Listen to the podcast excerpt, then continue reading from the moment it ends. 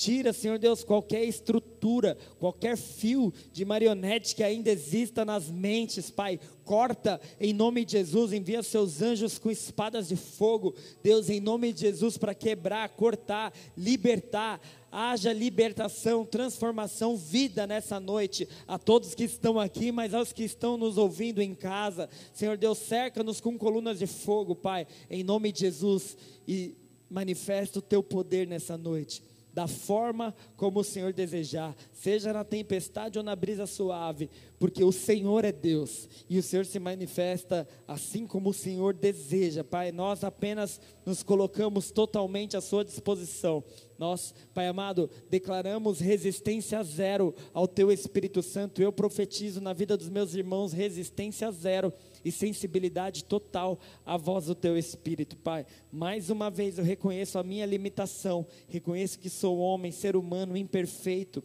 Pai amado, mas preciso, careço da tua misericórdia e graça, para que o Senhor use a minha vida por misericórdia e assim fale com os meus irmãos e comigo também, como tem falado. Pai, nos ministre e nos leve aos seus planos e propósitos. Nós queremos aprender da sua vida, como diz a tua palavra, aprender de ti que é manso e humilde.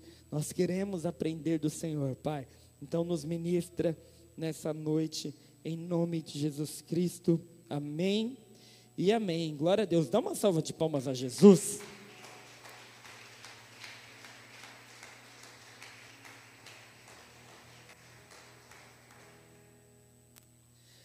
Queridos, as pessoas tiveram acesso à pregação de Jesus, as pessoas tiveram acesso à pessoa de Jesus. Ele era alguém admirável, nas palavras de Lucas, alguém que analisou cuidadosamente a vida de Jesus Cristo e por toda por todos os evangelhos nós lemos um homem cheio de poder, de autoridade e ao mesmo tempo com graça, com humildade. E ele pregava, e a palavra diz que todos o elogiavam, todos ficaram admirados com a sabedoria e perguntavam uns aos outros: de onde vem? De onde vem tamanha sabedoria? De onde vem tanta sabedoria, tanta autoridade, tantas palavras que geram vida? Queridos, em alguns cultos aqui, em muitos deles, na verdade, as pessoas saem chorando, saem tocadas, saem impactadas. Algumas vêm me agradecer e falam assim, pastor, obrigado, a palavra tocou o meu coração. Eu falei, querido, agradeça ao Espírito Santo, porque o ser humano imperfeito, limitado que eu sou, não consigo produzir nada. Eu me conheço, eu conheço as minhas falhas, eu sei que de mim mesmo não, não haveria nada. Mas da mesma forma que eu chegava no culto com meu coração quebrantado e saía chorando, tocado pelo Espírito, parecia que meu coração queria sair para fora eu vejo pessoas nessa mesma condição, mas isso quem produz é o Espírito Santo de Deus.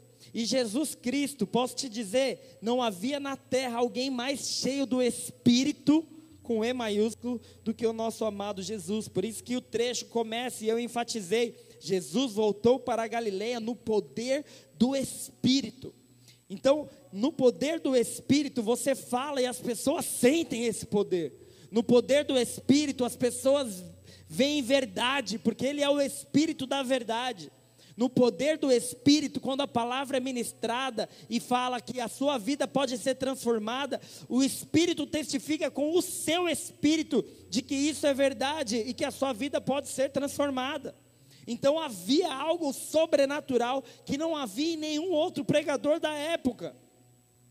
Não havia, se lembra que o Espírito Santo só foi derramado em Pentecostes após Jesus. E na pregação de Pedro aconteceu aquela maravilha de 3 mil pessoas se converterem porque tinha o poder do Espírito Santo.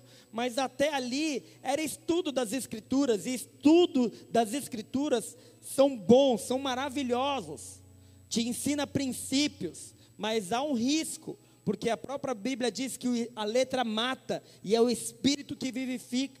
Então há um risco da pessoa usar aquela lei, como nós pregamos aqui recentemente, para condenar os outros e não para viver ela. Mas o Espírito produz algo diferente nos corações. E as pessoas viam isso. Só que aí lembra daquela guerra entre carne e espírito, que é a que Paulo cita lá em Gálatas. Nós somos, queridos, um campo de batalha. Eu já falei tantas vezes de um livro que chama A Mente é um Campo de Batalha. Ou é Campo de Batalha na Mente, eu acho que é isso, né? e da Joyce Meyer, muito legal esse livro.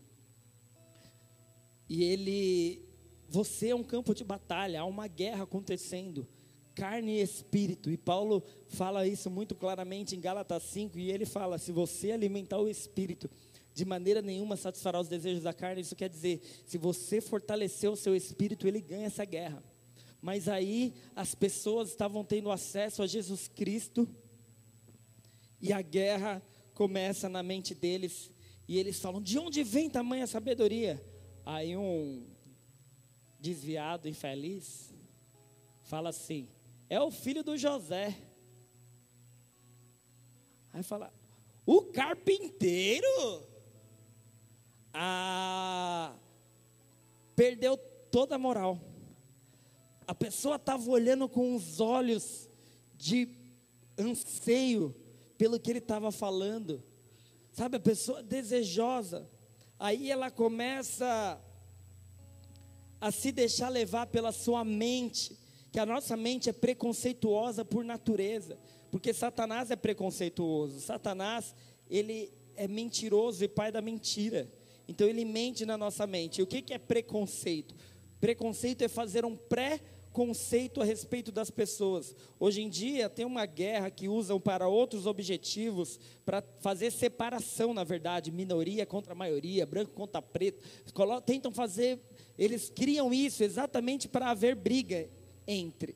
Mas preconceito é qualquer coisa que você faz um pré-conceito sobre a pessoa, não conhece sobre a pessoa e define o valor dela independente do que ela seja, é gordo, é magro, é branco, preto, é amarelo, é azul, é baixinho, igual eu recebia preconceito porque eu era baixinho. Me chamavam de alpinista de lombada. O é, que, que mais, Jimmy, que te chamam? Como que é? Pintor de rodapé. que mais? Tem muitos. A gente fazia um preconceito a respeito de nós, só porque é baixinho, eu acho que pode ficar zoando nós. Ainda bem que nós é curado, né, Jimmy? E você é menor que eu ainda. Misericórdia, querido.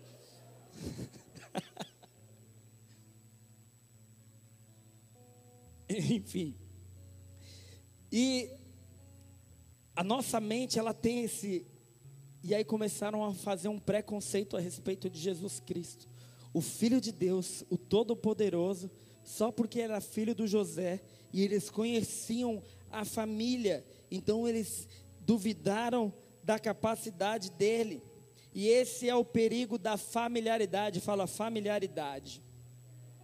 Quanto mais próximo de alguém, querido, mais contato você vai ter com as imperfeições dele.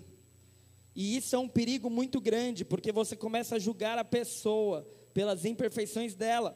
Mas pior do que isso, pior, fala é pior. Porque no caso de Jesus não haviam imperfeições, se eles tivessem tido contato próximo com Jesus, eles se apaixonariam por Jesus, assim como os discípulos. Todos que tiveram contato próximo com Jesus se apaixonaram por ele, porque não havia imperfeição. Sabe aquela pessoa, eu acho que isso já aconteceu com todo mundo aqui, que você falava assim: eu não ia com a cara do fulano. Mas aí começou a ficar próximo dele, começou a conhecer o coração dele, falou, depois vem dar testemunho, eu não ia com a cara dele, agora é meu melhor amigo, BFF. Best friend forever, melhor amigo para sempre. Aí, Kathleen, já aconteceu isso com você, né? Tá sorrindo aí demais. Tá rindo. Aí, você fala assim, meu, agora eu conheço o coração da pessoa. E, e tipo, eu combato isso, você tem que combater isso também. Esse negócio de falar que não gosta de uma pessoa por causa do jeito, ou por causa de uma atitude dela isolada, porque passou e não te cumprimentou, ah, não cumprimentou, é metido, é metida. Meu, às vezes ele estava ocupado, preocupado, pagar a dívida. Vai pagar a dívida dele então que ele te cumprimenta. Você nem sabe o que aconteceu, eu já falei, ele é metido, não, não não me cumprimenta. Agora vai ter nego aqui, Felipe, que vai começar a não cumprimentar os outros para ver se os outros pagam a dívida dele.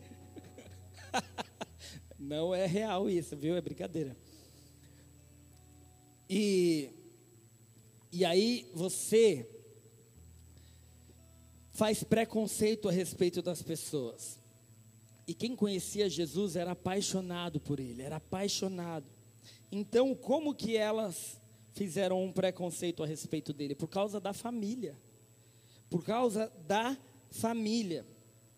O ser humano, ele tende a julgar as pessoas pelas coisas extras, pelo que é periférico. O que é periférico é o que está em volta, não é o principal. O principal é o coração, é o centro de uma pessoa. Se você conhecer o coração dela, talvez você consiga, talvez, porque só o Senhor sonda motivações e intenções, mas quanto mais perto você está, talvez você consiga definir essa pessoa é uma boa pessoa, essa pessoa tem que aprender muito, tem que vir para o NV para ter tratamento de caráter. Esse tipo de coisa. Talvez ainda porque o julgamento perfeito e completo é só o Senhor. Salmo 139 fala: Sonda-me, ó Deus, vê se há em mim algum caminho mau e guia-me pelos teus caminhos. Sabe o que Davi estava falando com isso? Ele fala assim: Nem eu mesmo sei se há maus caminhos em mim. Sonda-me, ó Deus, e vê se há em mim algum caminho mau e guia-me pelos teus caminhos. Então, quem é você? Se nem eu sei todos os meus maus caminhos, quem é você para querer definir os meus maus ou meus bons caminhos? Então, só que o ser humano julga o que é periférico. Ah, lembra que eu falei o exemplo? Uma pessoa que não cumprimentou. Mas pior do que isso, julgar o que é mais periférico ainda é julgar uma pessoa por conta de outros. Que foram o que fizeram com Jesus. Por causa da família dele. Julgaram ele. Não é o filho de José. Não é o filho do carpinteiro. É um exemplo isso. E também uma suposição, obviamente. Pode ser qualquer coisa que tenha acontecido.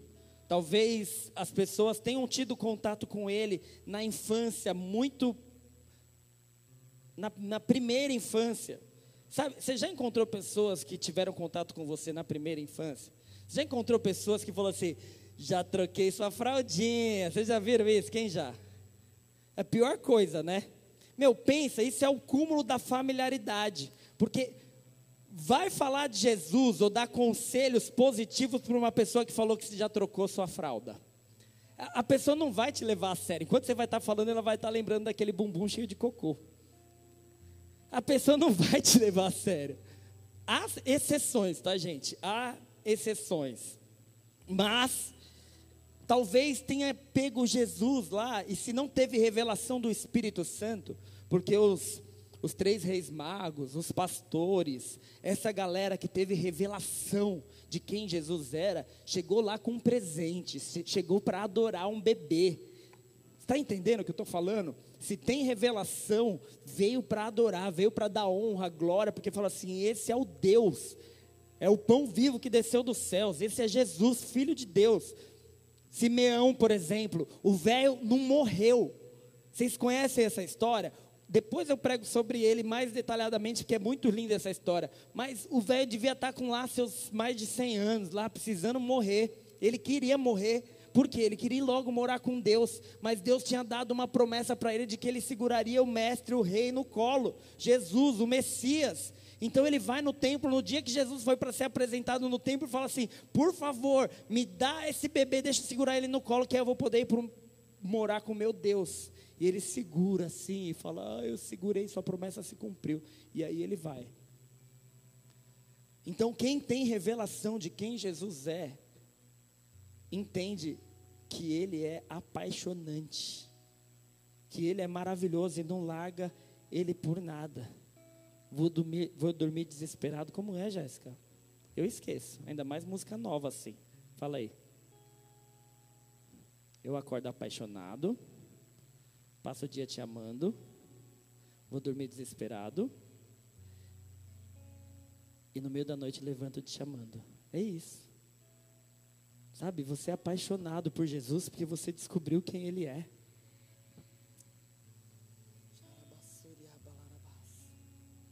Agora, fazendo um paralelo com essas pessoas que julgam por aparência, ou julgam pelos familiares. Talvez o carpinteiro José não era filho de Deus, ele não era perfeito. A Bíblia diz que só, só há um perfeito. Então pensa, José provavelmente errou. Talvez ele devia para algum desses caras aí. Sabe esses caras que estavam ali na sinagoga? Falou: é o filho do carpinteiro José, vou pedir para ele me pagar no lugar do pai.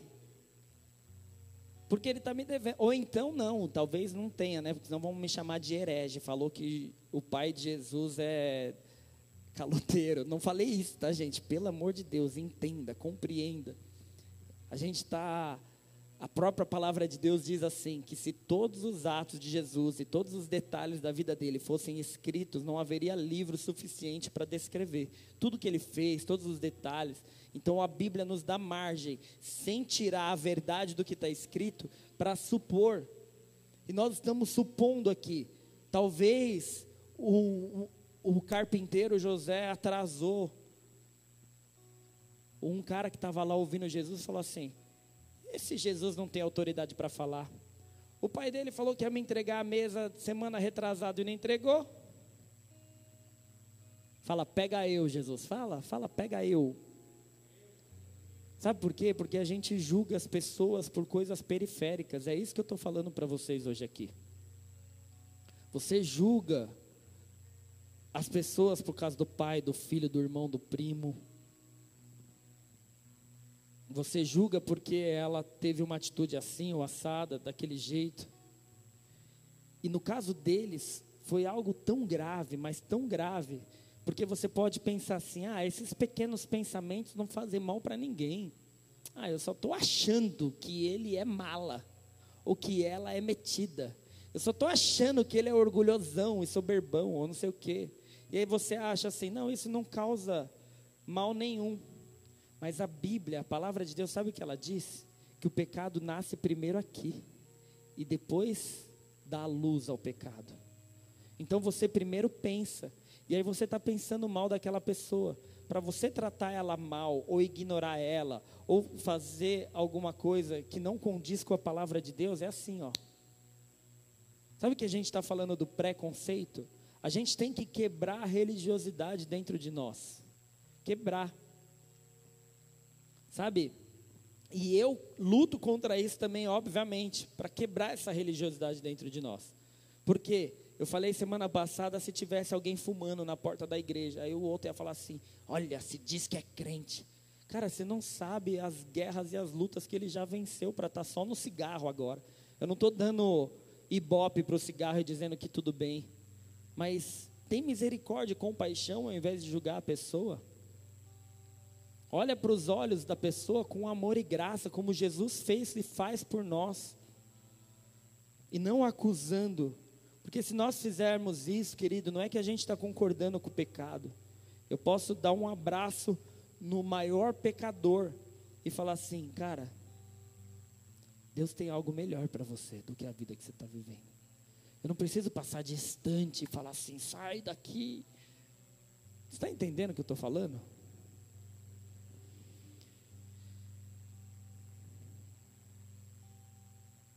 Hoje de manhã eu estava tomando meu café e eu estou com esse presente que Deus me deu,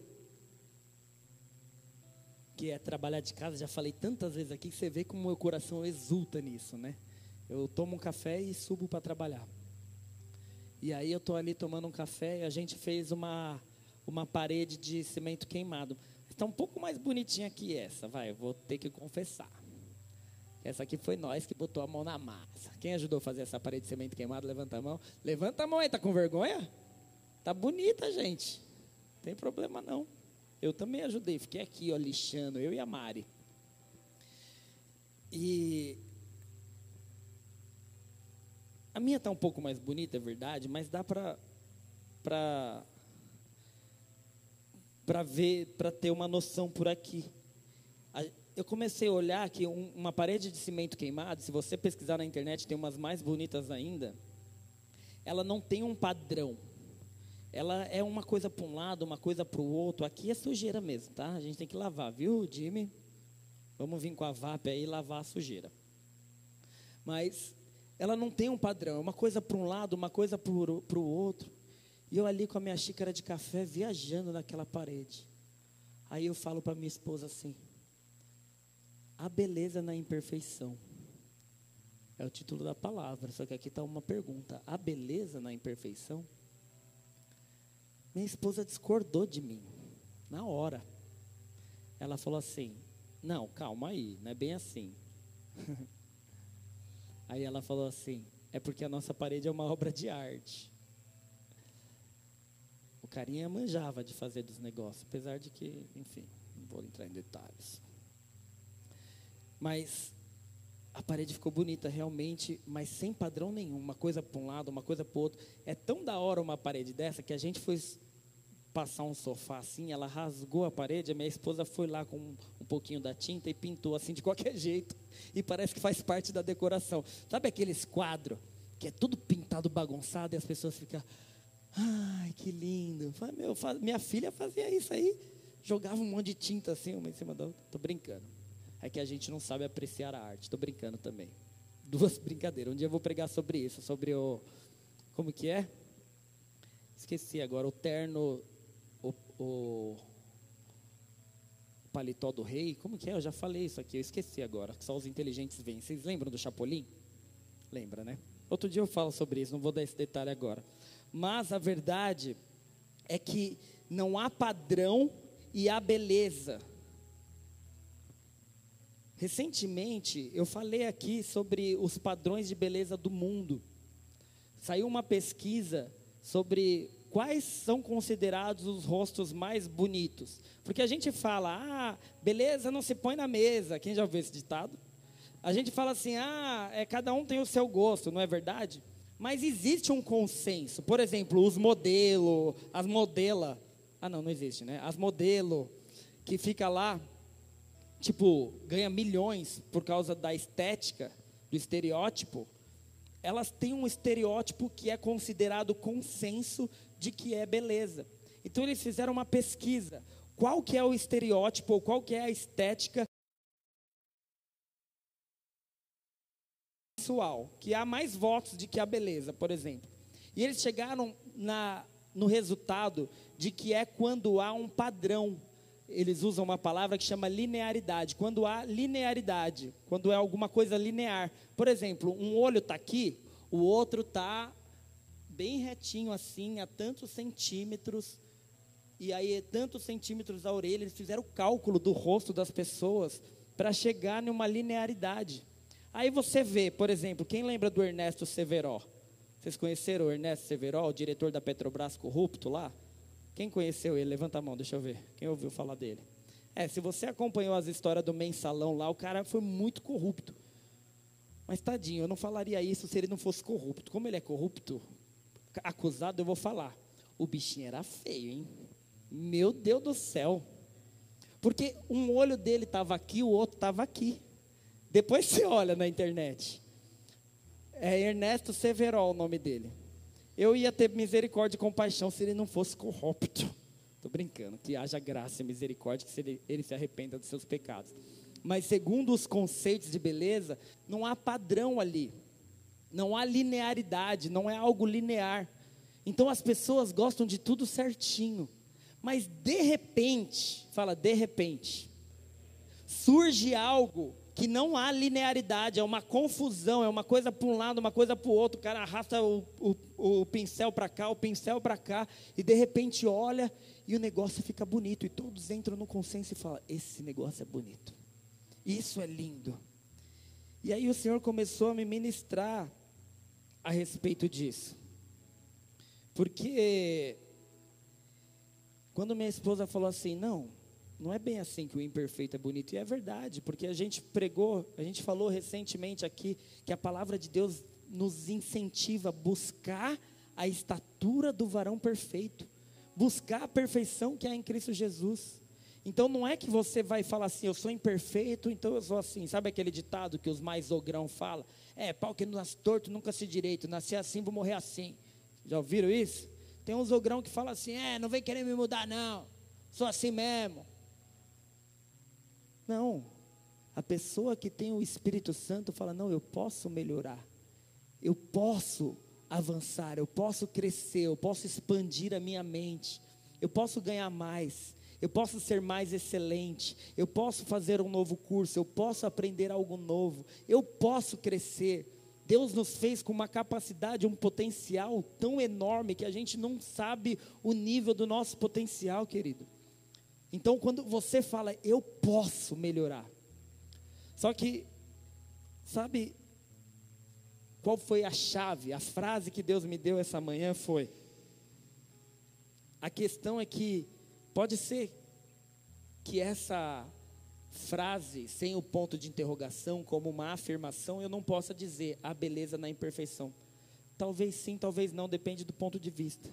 Mas a verdade é que Deus pode fazer do imperfeito uma obra de arte. Então repete assim comigo para fixar na sua mente. Fala: Deus faz do imperfeito uma obra de arte. Você pode dar um glória a Deus por isso ou não? Dá uma salva de palmas a Jesus.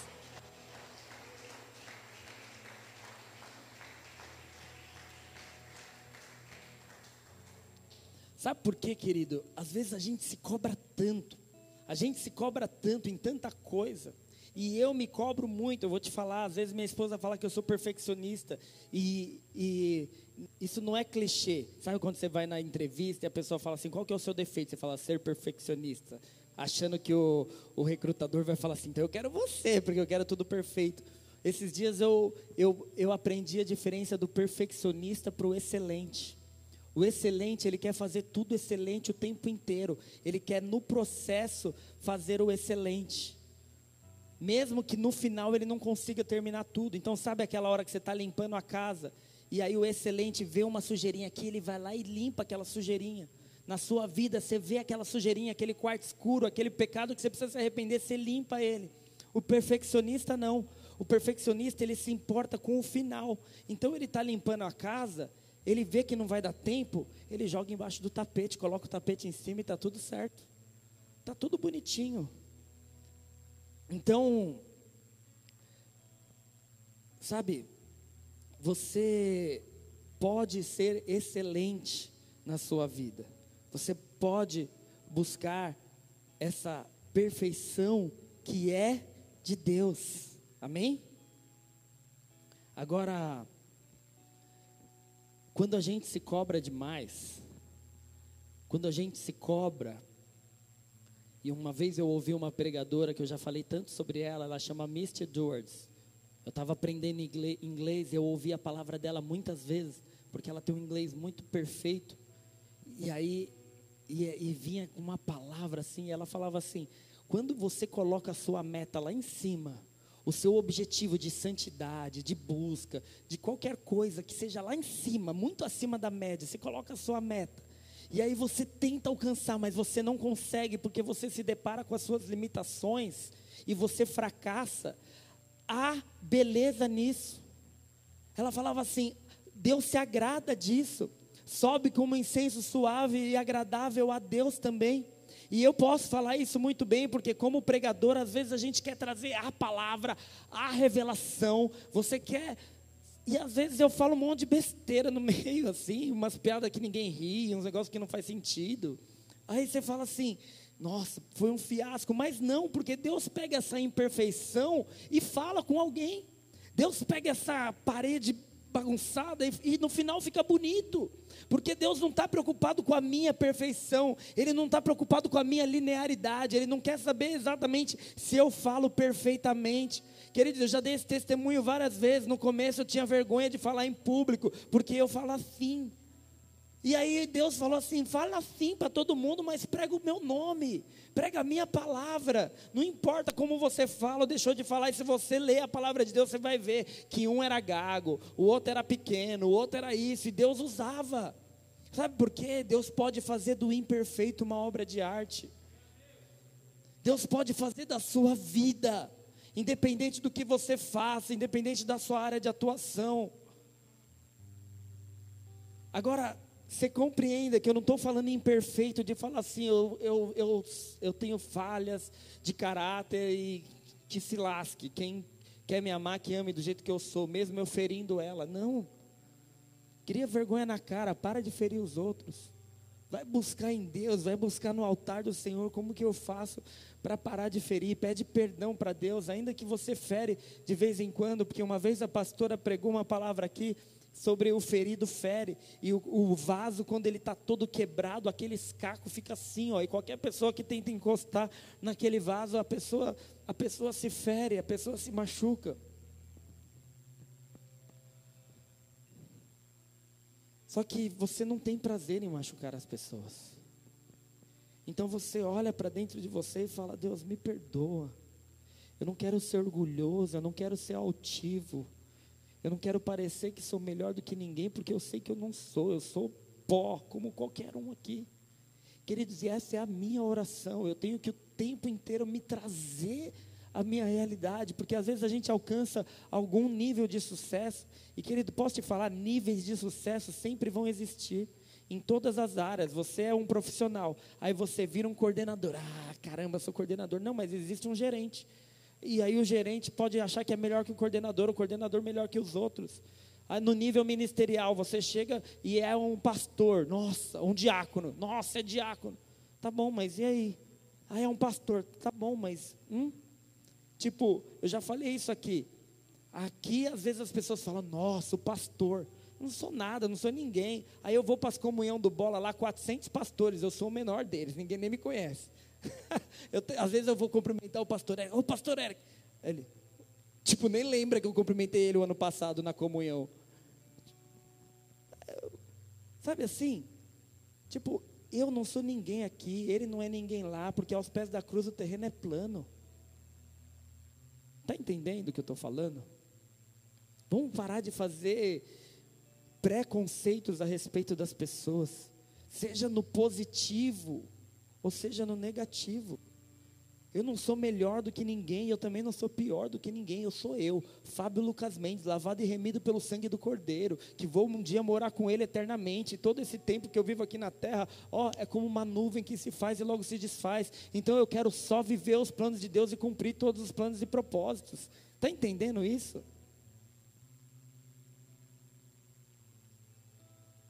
Curva sua cabeça e feche seus olhos.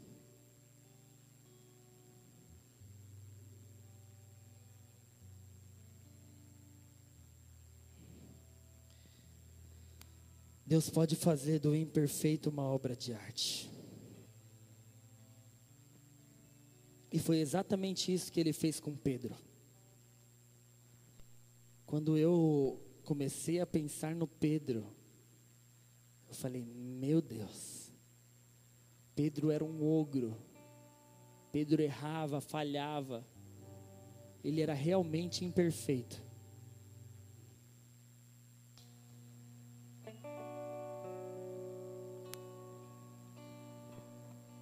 Mas Deus fez dele uma obra de arte.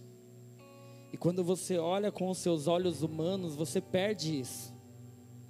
Quando você olha para os outros e julga os outros com os seus conceitos, você perde o potencial que ele pode ter ou que ela pode ter. Por isso que as pessoas viram descartáveis umas para as outras. Porque ela tenta, aí ela vai e desiste. A grama do vizinho é sempre mais verde. Sabe, até você ter aquela grama e ver que para você ela não é tão verde assim. As pessoas perderam a visitação, elas perderam a visitação de Jesus Cristo por terem julgado elas, por terem julgado Jesus Cristo. Em Mateus 13, versículo 54, diz assim: Chegando à sua cidade, começou a ensinar o povo na sinagoga. Todos ficaram admirados e perguntavam: De onde lhe vem esta sabedoria e estes poderes miraculosos? Não é este o filho do carpinteiro? O nome de sua mãe não é Maria? E não são os seus irmãos Tiago, José, Simão e Judas? Não está conosco todas as suas irmãs? de onde, pois, ele obteve todas essas coisas? E ficavam escandalizados por causa dele. Mas Jesus lhe disse: Jesus lhes disse: só em sua própria terra e em sua própria casa que o profeta não tem honra, e não realizou muitos milagres ali por causa da incredulidade deles. Está falando do mesmo povo em uma outra situação. Não realizou muitos milagres ali por causa da incredulidade deles, porque eles julgaram por aparências, porque eles fizeram preconceitos, porque eles deixaram a carne vencer o espírito. Sabe, porque o espírito produz o fruto do espírito, e sabe o que é o fruto do espírito? Longanimidade, benignidade, bondade, domínio próprio, mansidão, paz, alegria.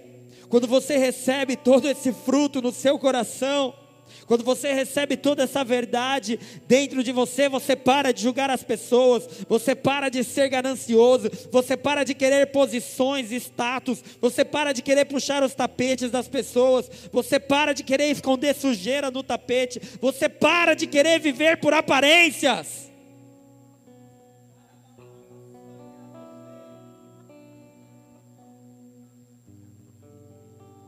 A beleza na imperfeição é a pergunta de hoje. A beleza na imperfeição? E a resposta é: se o seu desejo for viver para Jesus e não se preocupar com o que os outros pensam das suas imperfeições, no sentido de se mostrar perfeito, mas se preocupar com o que o Senhor pensa das suas imperfeições e deixar Ele te aperfeiçoar onde Ele quer te aperfeiçoar, aí há beleza. Aí você pode virar uma obra de arte.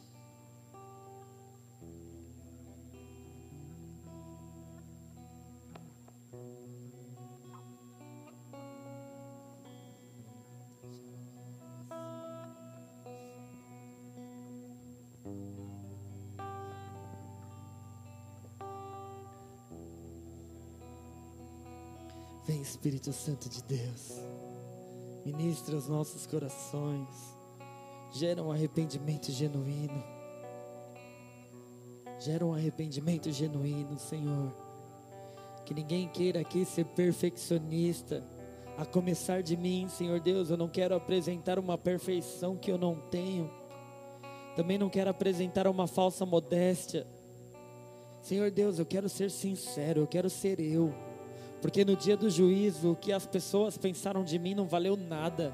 O que as pessoas acham que eu sou, que eu não sou, se eu prego bem, se eu prego mal, se eu falo bonito, se eu falo feio, se eu sou feio, se eu sou bonito, se eu sou gordo, se eu sou magrinho. Ninguém, Senhor Deus, nada dessas coisas vão fazer diferença no grande dia. Então eu quero ser aperfeiçoado por, pelo Senhor pelo Senhor. Se o Senhor deseja me preparar, me melhorar, melhorar minha aparência, melhorar minha saúde, se o Senhor deseja que eu faça algo para o meu próprio bem, para o bem da minha família, para o bem das pessoas que que estão à minha volta, para não ferir ninguém. Senhor Deus, então eu quero ser transformado. Eu quero ser transformado pelos motivos corretos. Vem, vem, vem, vem, vem, vem, Espírito de Deus. Transforma, restaura. O teu espírito, que é o espírito da verdade, fala a verdade aos corações. Fala a cada um dos que estão aqui, dos que estão online, aonde eles precisam ser transformados e mudados. Quem eles precisam parar de julgar, de acusar, quem eles precisam parar de apontar o dedo, de colocar o dedo na ferida para causar mais dor. Ajuda cada um a lidar com suas emoções.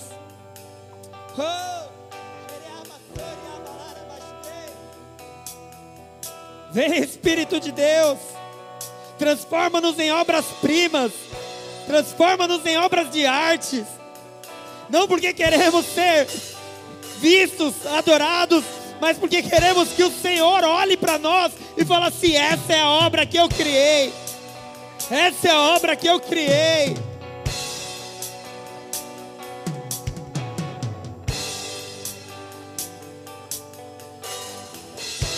Vem Espírito de Deus, transforma o nosso caráter, transforma as nossas emoções, transforma o nosso temperamento se for preciso, transforma a nossa personalidade se for preciso.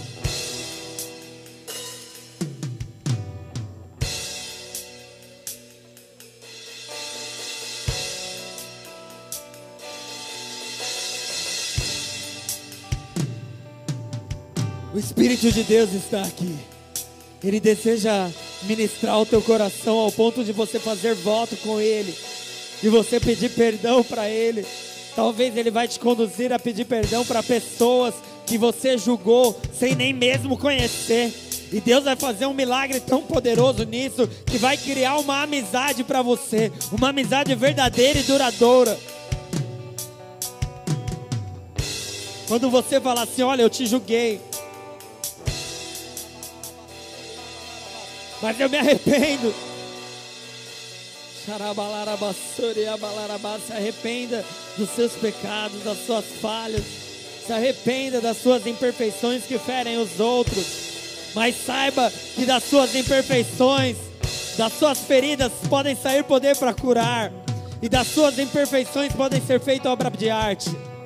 Se você está aqui pela primeira vez, a gente vai ter um momento de adoração agora. Você está assistindo esse culto pela primeira vez, nós vamos ter um momento de adoração a Jesus Cristo. E você pode pedir para Ele te transformar totalmente, se entregar totalmente a Ele. Mas eu quero te dizer que o primeiro passo é aceitar Jesus Cristo como Senhor e Salvador da sua vida. Esse é o primeiro passo e eu quero te convidar a fazer isso agora. Se você deseja aceitar Jesus Cristo como Senhor e Salvador da sua vida, saiba de uma coisa: Jesus ele não vem para te acusar, Jesus ele não vem para te condenar. Não importa o quanto você pecou, não importa se você pecou hoje. Se você se arrepender dos seus pecados, Ele está aqui para te perdoar. Ainda que você se sinta acusado por qualquer outro ser humano na face da terra, Jesus, Ele não vai te acusar. Jesus, Ele vai te abraçar. Ele não quer você no pecado. Mas mesmo assim, Ele vai te abraçar e vai falar: Filho, eu estou junto com você, eu te ajudo a sair dessa. É esse o caráter e o coração de Jesus Cristo. E Ele te ajuda a sair do pecado aqui, porque o pecado te afasta de Deus. E Satanás quer te levar para o inferno junto com Ele, porque o futuro dele já está condenado. Mas a palavra de Deus diz que nem olhos viram, nem ouvidos ouviram, nem subiu ao coração humano que Ele tem preparado para os seus filhos. Ele tem vida eterna e salvação para você. E quando você entender isso de uma vez por todas, você para de ter medo da morte, você para de ter medo, o espírito do medo vai embora, porque o verdadeiro amor lança fora todo medo. Então você sabe que um dia você vai viver com Ele. E você para de querer todas as coisas nessa terra e os prazeres dessa terra, porque você vai receber do Espírito Santo a sensibilidade, a noção de que você nasceu para ser eterno. E esse período na terra é tão pequeno, perto do que você vai viver com o Senhor nos céus. Mas só aqueles que o receberem recebem o direito de serem feitos filhos de Deus. Todos estão de cabeça baixa e olhos fechados. Se você deseja aceitar Jesus como Senhor e Salvador da sua vida, levanta a sua mão no seu lugar. Levanta a sua mão bem alto, sem constrangimento. Glória a Deus. Glória a Deus. Pode levantar a sua mão bem alto. Se você está online, levanta a sua mão ou coloca a mão no seu coração. Pode colocar a mão no seu coração. E repete essa oração comigo, Senhor Jesus. Senhor Jesus. Eu te aceito. Eu te aceito. Como meu Senhor. Como meu Senhor. E como meu Salvador. E como meu, como meu Salvador. Eu me arrependo. Eu me arrependo. Dos meus pecados. Dos meus pecados das minhas falhas. Das minhas falhas. Das minhas imperfeições. Das minhas imperfeições. Que me afastaram de ti. Me afastaram de ti. Mas eu me entrego. Mas eu me entrego. Totalmente a ti. Totalmente a ti. Com as minhas limitações. Com as minhas limitações. Para que o Senhor me molde. Para que o Senhor me molde Que o Senhor me molde, me lapide me lapide e transforme e transforme a minha vida a minha vida em uma obra de arte obra de arte que agrada aos seus olhos. olhos. Eis-me aqui, Senhor. Eis-me aqui, Senhor. Escreve meu nome no livro da Escreve vida meu nome no livro e da me dá a vida. E me dá a tua salvação. porque eu quero Porque eu quero. e eu vou E eu vou viver contigo viver eternamente. contigo eternamente. Em nome de Jesus. Em nome de Jesus. Amém. Amém. E amém. Deus, eu quero te agradecer, Pai, por essas pessoas que fizeram essa oração, aceitando o Senhor como Senhor e Salvador de suas vidas, Pai. Escreve de fato o nome delas no livro da vida e dá o poder do teu Espírito Santo. Porque quem tem o poder do teu Espírito é capaz de vencer o pecado, o mundo e o diabo. Igreja, se coloca de pé no seu lugar. Se você está online, eu quero te encorajar a mandar um inbox para gente, uma mensagem. Principalmente se você fez essa oração. A gente quer te conhecer, orar pela sua vida e pela sua família. Se você está aqui nesse local, presencialmente, e fez essa oração, nós também queremos te conhecer. No final, boas-vindas. A Ariane vai estar ali com um tablet. Vai lá, deixa seu contato. A gente quer orar pela sua vida, pela sua família. E te convidar para uma reunião menor, que é uma célula. Juntos nós somos mais fortes, juntos a gente se ajuda, porque ninguém é perfeito, ninguém aqui é perfeito. Essa live vai cair, a gente vai continuar adorando.